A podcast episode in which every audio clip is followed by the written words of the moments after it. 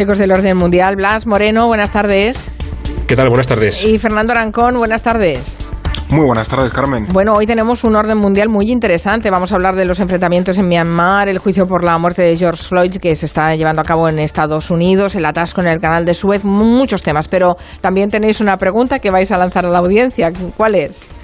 Por supuestísimo, ¿no? En Semana Santa no somos menos. Bueno, como hemos tenido un problema naval estos días, naval de barcos, no de navos, la pregunta va a ir por ahí.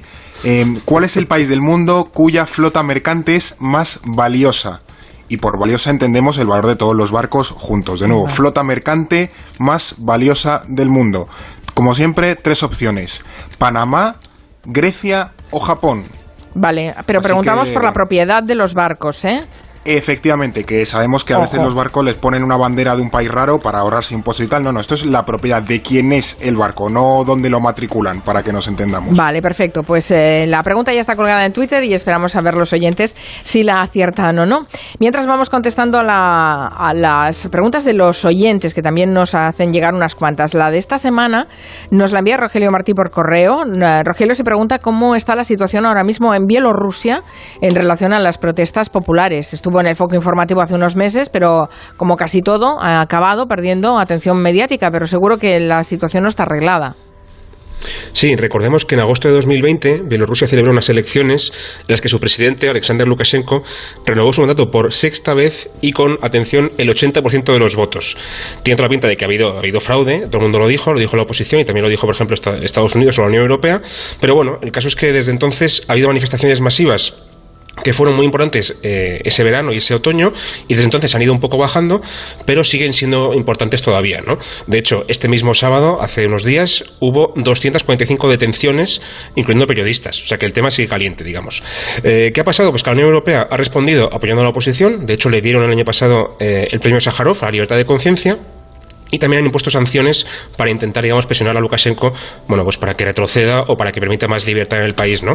Pero más allá de eso, el problema es que Bruselas puede hacer muy poquito, porque Bielorrusia tiene el apoyo de Rusia, que es como si fuera su plomo de zumosol, y, y que no impide, digamos, no permite ningún cambio en el país, ¿no? Así que lo que está claro por resumir, es que Lukashenko ha aguantado el, el golpe, digamos, no se quiere ir, por supuesto, eso está clarísimo. Eh, ha conseguido sofocar las protestas con esta violencia, digamos, eh, y gracias al apoyo de Rusia, pero el problema sigue ahí después de más de seis meses y si no sale ahora, pues saldrá en algún momento, pero eso es una olla a presión que acabará saliendo en algún momento, seguro. Bueno, pues eh, nada, am, seguiremos eh, pendientes de lo que pasa. Lo seguiremos ahí. contando, Pero sí. ya está claro que Lukashenko no se va ni con agua caliente, o sea que. No. Vamos con el tema central. Eh, como lo hemos estado contando desde el minuto uno aquí en el programa, pues los oyentes ya saben que la pasada semana encalló un, un barco en el canal de Suez, se atascó el tráfico marítimo en un punto que es esencial para las rutas de comercio internacional y especialmente para España. No era un barco cualquiera, un barco enorme, el Ever Given, uno de los mayores buques de carga del mundo. Y después de seis días con el canal cerrado, pues al final fue reflotado. Eh, mira, y lo celebraban así los trabajadores. Súper felices porque les parecía mentira. Esas son las bocinas de los remolcadores. Les parecía mentira que, que, bueno, que una cosa así hubiera podido ocurrir y que además se hubiera parado todo el tráfico en el canal de Suez durante tantos días. Eh, claro, eh, a nadie se le ocurrió que esto podía llegar a suceder y nos preguntamos también si no hay otras rutas o canales alternativos para solucionar este tipo de situaciones con más rapidez.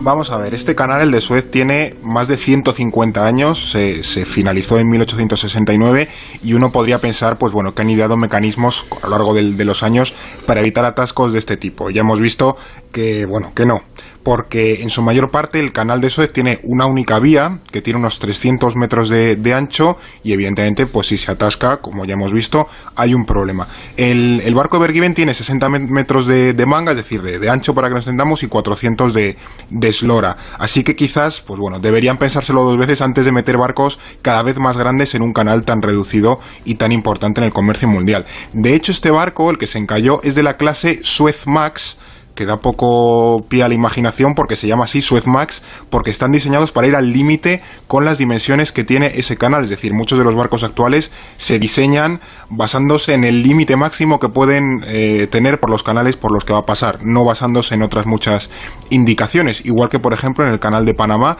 hay otra clase de barco que se llama Panamax para aquellos que, que circulan por allí.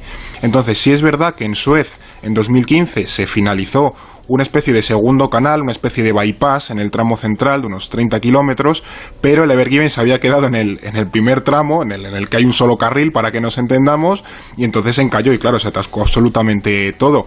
Esto evidentemente ha, llegado, ha llevado a Egipto también a plantearse si, bueno, debería desdoblar todo el canal. Quiero recordar que el de Panamá, por ejemplo, ya está desdoblado entero para crear una ruta alternativa y, bueno, evitar incidentes, ¿no? Porque también la alternativa más viable cuando se atascó, algunos barcos optaron por ella, es hacer la ruta del Cabo, que era la que utilizaban los portugueses en el siglo XV, o sea, al estilo tradicional total, navegar hasta pero el sur, todos esos que todos esos que giraron por el Cabo de Buena Esperanza todavía no han llegado. Claro. Efectivamente, sí, pero imagínate, yo que sé, que el Evergiven se parte y eso está semanas, es decir, que era una apuesta que, que, no tenía una solución, hay que llegar, ¿no? Como sea. Y luego también está la, la ruta del Ártico, ¿no? Que algún día puede ser algo factible y rápida en vez de pasar por el canal de Suez, pero esta ruta hoy todavía está lejos de ser rentable porque solo es navegable algunos meses del año, cuando básicamente no está aquello lleno de, hielos y de icebergs, y ahora de hecho incluso hay que ir con, con, un rompehielos por delante y de hecho también es no es demasiado segura porque toda esa ruta la domina Rusia y, su salida en el Ártico, ¿no? Entonces también puede desincentivar a otros que, quieran acercarse. Atención que esta ruta en el Ártico se está barajando ahora porque con el cambio climático hay meses al año que se está que, se puede pasar, ¿eh? Porque antes era implanteable ir por ahí. En verano sí, en verano es más o menos asumible, pero evidentemente cuando llega un poco de frío ya nada. El pasado lunes el Evergiven fue reflotado con éxito gracias a, los trabajadores, los trabajos de varios remolcadores y aunque el barco ya no está atascado y puede reanudarse la navegación, desde luego el colapso en el eh, tráfico de mercancías sigue siendo muy importante. Sí, bueno, para empezar tienen que evaluar los daños en el buque, en el Evergiven, para lo que lo van a dejar anclado durante varios días en lo que se llama el Gran Lago Amargo, que es el punto más ancho del canal de Suez, donde no va a estorbar al tráfico y verán si tiene alguna avería o lo que sea, ¿no? Después lo más inmediato es solucionar el problema de la cola de más de 400 barcos que han estado parados una semana esperando para entrar en, el canal de Suez, ¿no? La autoridad del canal espera, dicen, que el tráfico se pueda, se pueda, digamos, restablecer y normalizar en tres o cuatro días, pero pensemos que el ritmo habitual son 50 barcos diarios. Me parece que ayer dijeron que habían pasado 87. O sea que mm. intenta recuperar el ritmo, pero bueno, aún quedan muchos por, por pasar, ¿no? Y eso trae consecuencias que estamos viendo también ahora, incluso en España, porque después de, de varios días de, digamos, de trabajo ralentizado o parado, puertos como por ejemplo el de Valencia o el de Barcelona van a recibir de golpe muchísimos contenedores que esperaban para hace días y que ahora tienen que gestionar a toda prisa, ¿no? que, van a tener que, hacerlo pronto. Y por último, quizá más a largo plazo, pero también muy importante, es el tema de las reclamaciones, de las indemnizaciones de la pasta, básicamente, porque hay muchas empresas afectadas por el retraso que van a pedir compensaciones a sus aseguradoras o al canal de Suez por valor, no sé, de cientos de millones de euros quizá. Entonces, para Egipto, además del daño reputacional que supone que su, que su canal, que su símbolo nacional eh, se haya quedado atascado varios días, ah, también tienen que prepararse pues para la dolorosa, seguramente. Claro. Eh, bueno, esta semana eh, entrevistamos al, al, jefe de estrategia del puerto de Barcelona, Jordi Turren, que nos contó dos cosas interesantes. Una, que ya se estaban empezando a hacer los turnos y organizando el trabajo ante la previsible avalancha de barcos con contenedores que tendrían que ser eh, eh, organizados y, desembarcados mm, con mucha agilidad. Mucho más rápido. Y después que normalmente todas las, eh, todas las demandas económicas que generan este tipo de accidentes pueden tardar años en resolverse, muchos años en resolverse. Así que nada, interesante. Bueno, este, estos dos años complicados de, que estamos viviendo con la pandemia, pues algunos han interpretado que es una alerta a los peligros de la globalización Claro, eh, lo que sucede en un punto lejano del planeta nos afecta directamente a todos y esto del canal de Suez, pues parece que es otro aviso, ¿no? A esa globalización. Sí, inevitablemente el bloqueo del canal de Suez pues, ha provocado una especie de efecto mariposa en, las cadenas de suministro de todo el mundo sobre todo que ya están diseñadas para que todo se ejecute y se diseñe y llegue a su destino en el tiempo clavado, ¿no? Entonces, claro, cuando hay un, bloqueo, pues supone un, problema, algo que también agrava los efectos de la pandemia en un comercio internacional que ya estaba en crisis desde el año pasado prácticamente. Esto, evidentemente, se suma al debate que también hemos tenido en, en España de replantearnos, bueno, la estrategia de producción industrial, ¿no? Si va a haber determinadas cosas que debemos estar importando desde terceros países o que realmente podemos estar produciendo aquí, más allá de la seguridad o el impacto medioambiental, ¿no? Pero bueno, el bloqueo de Suez es un argumento más en contra de ese eh, modelo de globalización comercial que venía siendo vigente hasta ahora. Al final te lleva una cosa que es interdependencia, que es que todos los países dependemos del resto para funcionar de forma armoniosa. Por ejemplo, la producción de un iPhone, un iPhone que tenemos muchos, por ejemplo, eh, pasa por ensamblar componentes de 30 países distintos y evidentemente hay que llevar todos esos componentes de un sitio a otro y eso es el comercio internacional eh, puro y duro. Entonces, si el proceso se atasca en uno de esos puntos, el iPhone no queda finalizado. Entonces, bueno, por ejemplo, en el caso de Suez, toda la cadena se ve, se ve afectada. Es posible que algunos países empiecen a considerar hasta, hasta bueno qué punto les merece la pena depender de otros países en lugar de producirlo, ya decía, todo en casa y evitar potenciales eh, trabas. Y luego el transporte marítimo, sobre todo por canales, se enfrenta también a diferentes desafíos que pueden suponer o que se pueden agravar en el futuro. Por ejemplo, el nivel de agua en el canal de Suez se ha valorado que ha podido ser un factor importante de cara a que este eh, barco se quedase atascado, porque si baja mucho el nivel del agua, pues evidentemente un barco muy grande que vaya muy al límite puede acabar eh, sin tener agua suficiente para poder navegar bien. Por ejemplo, también esto ocurre en el canal de Panamá, que como funciona por esclusas, es decir, no es un canal recto para que nos entendamos, sino que tienen que subir a los barquitos, meternos en un lago, llegar al otro lado y luego bajarlos de, al pasar del Atlántico al, al Pacífico, eso necesitan agua dulce para eh, llenar las esclusas mm. y eso evidentemente si no llueve pues no hay agua dulce con el que llenar las esclusas y mover los barcos, ¿no? Eso con el cambio climático también está un poco, un poco en juego. Así que bueno, en general es cierto que lo más probable es que siga primando este tipo de comercio internacional, también porque es positivo, no es una demonización ni nada menos, pero evidentemente tiene riesgos, como todo proceso globalizado. Muy interesante. Bueno, iremos viendo cómo va evolucionando. Eh, vamos ya con las noticias de esta semana.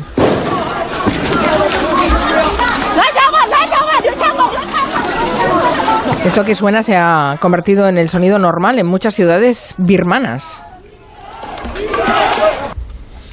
Llevamos ya tiempo ¿eh? hablando de las duras protestas que están teniendo lugar en Myanmar tras el golpe de Estado militar del 1 de febrero, pero esto se está complicando cada vez más. ¿Qué ha sucedido en los últimos días? Pues el sábado pasado Myanmar vivió el día más sangriento de los que de los que llevan ya dos meses sufriendo, ¿no?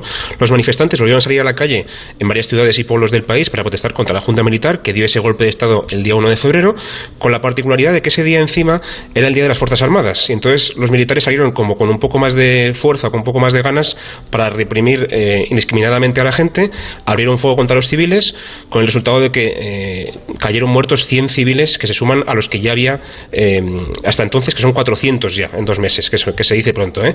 Y además de esos fallecidos, que son muchos, también hay miles de birmanos huyendo del país hacia las vecinas Bangladesh o Tailandia, bueno, para, escapar un poco de la dictadura militar que, sufren en el país, ¿no? Es casi una cárcel al aire libre. De hecho, hace solamente una hora he leído en Twitter, Reuters informa de que el gobierno de Myanmar ha ordenado cerrar la red, perdón, la red inalámbrica de Internet, que son las que se usan en los teléfonos móviles, vamos, para, para cerrar el país a la información internacional. Claro, esta situación, evidentemente, atrae mucha atención internacional, lo hemos contado en Gelo y también eh, se cuenta en otros medios. Ayer mismo, por ejemplo, el Consejo de Seguridad de Naciones Unidas se reunió para discutir la situación. El problema que tiene todo esto es el de siempre, que las potencias no se ponen de acuerdo en qué es lo que hay que hacer mejor. ¿no? Eh, Joe Biden, Estados Unidos, condena la respuesta de los militares, suspende acuerdos eh, comerciales con el país, pero por ejemplo China, que es el principal aliado de Myanmar, está callado, no dice nada. Y Rusia va incluso más allá y se ha mostrado incluso amigable o cercano con los golpistas, con los que dice que quiere mejorar los lazos comerciales y militares. O sea que no hay ninguna, eh, no parece que vaya a haber una, respuesta, digamos, dura del Kremlin. ¿no? Y mientras tanto, pues lógicamente los civiles siguen muriendo, la crisis no deja de aumentar y Myanmar cada vez eh, cae más en, ese gobierno autoritario de los militares. Este lunes también ha dado comienzo en la ciudad de Minneapolis, en Estados Unidos, el juicio contra Derek Chauvin, el eh, policía blanco imputado por la muerte de George Floyd. Se podría decir que este proceso judicial es también un examen de la brutalidad policial y del racismo aún tan presentes en este país, o eso ya es muy exagerado. No, no, eso sigue existiendo. Es decir, las repercusiones del caso de George Floyd han sido enormes y de hecho lo van a seguir siendo, porque aunque ha habido cientos de personas eh, afroestadounidenses fallecidas eh, por culpa de la brutalidad policial o su inacción o sus malas prácticas a lo largo de la historia reciente, ninguna muerte ha resonado tanto como la de George Floyd. En, en parte es cierto que, porque bueno, el trágico acontecimiento fue filmado, el vídeo fue difundido en redes sociales y lo vio prácticamente todo el planeta y esto evidenció definitivamente que algo, algo iba mal, ¿no? Y estas actitudes por parte de las, de las policías estadounidenses pues no se esperan en el país que supuestamente o que a menudo se vende como el más moderno y democrático del mundo. La acusación del juicio tiene el vídeo del arresto, evidentemente, con esos nueve minutos y, medio prácticamente durante, bueno, los donde se, la gente estrangula con la rodilla en el cuello de, George Floyd como principal pues para condenar al, al policía por homicidio. En el primer día del proceso judicial, la defensa de la gente afirmó que este es un procedimiento habitual y efectivamente lo era y negó el exceso de fuerza. Entonces, lo que los expertos tienen claro es que si esa maniobra es habitual, que es cierto que es habitual, como mínimo también es letal y sin duda puede acabar estrangulando al detenido como pasó en el caso de George Floyd. Y está claro que tienen que producirse una serie de reformas a nivel policial y legal pues para evitar sucesos tan inaceptables que sigan ocurriendo con, con tanta frecuencia y salvaguardar pues detenciones seguras y, justas. Estados Unidos sí que tiene un problema con eso, porque por ejemplo la gran mayoría, si no la práctica totalidad de los policías que se ven envueltos en estas situaciones acaban eh, siendo declarados inocentes, o sea, no son condenados y además, por ejemplo, también está relacionado con el problema de las armas en Estados Unidos, porque más del 90% de las personas eh, civiles que mueren a manos de la policía también iban armadas de algún tipo, o sea, que no es un factor unicausal de que la policía sea muy mala, sino que se juntan muchas causas y en el caso de George Floyd que se ha lanzado una ley en el Congreso, la ley George Floyd, de justicia policial, pues por ejemplo va a prohibir estas llaves de estrangulamiento de la rodilla en el cuello y va a intentar que no haya tanta inmunidad por parte de las eh, fuerzas de seguridad. Pero bueno, es una herida muy honda en la, en la sociedad estadounidense y que va a ir para largo. No esperemos que se resuelva ni en este juicio ni en los años próximos. Bueno, el juicio ha empezado esta semana, veremos a ver cómo, cómo acaba y de ahí se podrán sacar algunas conclusiones. Antes de que os, eh, os despida, eh, brevemente, porque ayer fue una de las grandes noticias en este país, ese informe anual del Departamento de Estado norteamericano que dice que, eh, o denuncia que hay presiones eh, a la prensa.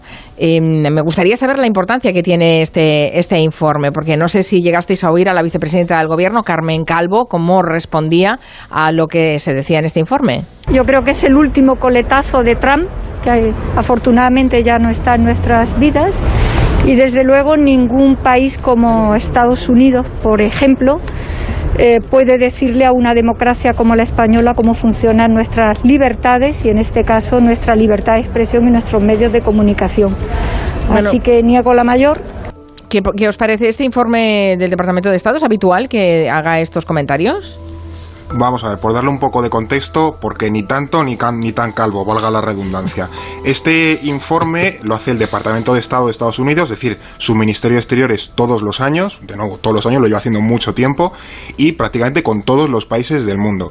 Y en él, en ese informe, analiza cuál es la situación de los derechos humanos en cada uno de estos países. Efectivamente, en la edición de 2020 pone España, pues como lo de los ataques a la prensa, cita en un momento dado creo que es a Pablo Iglesias, a Pedro Sánchez y incluso a Echenique, por bueno, eh, esos ataques contra, contra la prensa, también habla de los de la cuestión de los presos políticos en, en Cataluña, lo cita, pero a menudo lo que hace el Departamento de Estado no es tanto afirmarlo por, por su propia boca, sino citar a ONGs como Reporteros Sin Fronteras, Amnistía Internacional o relatores de la ONU. O sea que también hay, es muy diplomático y muy correcto Estados Unidos en ese sentido, al menos en el caso de, España. Pero luego, por ejemplo, si vamos ediciones anteriores, Estados Unidos ha hablado durante, desde prácticamente todos los años, en los últimos, de Cataluña, ha hablado de la corrupción, de los seres, de la Gürtel, de Rato, de es decir, que hace un, destripe, por así decirlo, eh, de la situación política española. También ha afirmado o ha llegado a, llevar en, los, en, esos documentos eh, que se han producido torturas en la policía o en la Guardia Civil en España y que hemos sido condenados en Europa por ello, por ejemplo. Es decir, que mm, si queremos ver la intencionalidad política siempre se le puede sacar punta pero vamos, que es que esto hay en todas las ediciones hay algo de este tipo. Muy bien, bueno. Y problematizar, Carmen, que, este informe no lo hacen contra España, sino que lo hacen con todos los países, también aliados suyos como Australia, Canadá o incluso Israel, y también critican a esos países si hace falta. O sea que realmente no es tan una, una, crítica dirigida al gobierno español en este caso, no están así. o sea que la, intencionalidad se la hemos sacado aquí, la punta se la hemos sacado aquí y no tanto en el Departamento de Estado, claro, claro. Ahora, ahora lo entiendo más y ahora está bien que nos lo hayáis contextualizado. Tenemos que resolver esa pregunta que habíais hecho a la audiencia, ¿qué país tiene en propiedad la flota mercante más valiosa? Hablábamos de Panamá, de Grecia, de Japón. rápidamente, el más votado ha sido Japón, con un 47,6%. Panamá detrás. Luego Panamá y luego Grecia. Eh, sí. Con un 40,3 y Grecia con un 12,1 que está a la cola. Vale, y la respuesta correcta es... Grecia. Hombre, la- los armadores griegos si son legendarios, ¿y nos acordáis de Onassis? efectivamente. De hecho, hace muy pocos años, cuando la, la Unión Europea intervino Grecia, por- el sector no pagaba impuestos, estaba totalmente exento. Entonces la Unión Europea dijo, oye, por favor, poner impuestos a esto porque es un, es un agujero. Y, y es Grecia el, el país que más barcos en propiedad tiene a nivel de valor del mundo. Un 10,16% de los barcos de la flota mundial a nivel de valor es griega. Luego lo que decíamos al principio, lo matriculan en Panamá, en Islas Marshall, en Liberia, en sitios súper raros, pues para ahorrarse impuestos. Pero la propiedad, quien ha hecho el barco, son mayoritariamente o principalmente griegos. Luego vienen japoneses y luego chinos. Sí, sí, está bien, muy bien, muy bien. A ver, han picado todos, ¿eh? está clarísimo. muy bien. Gracias, Blas Moreno, Fernando Arancón, el orden mundial. Gracias. Ahora las Hasta noticias de las. 5. Hasta ahora.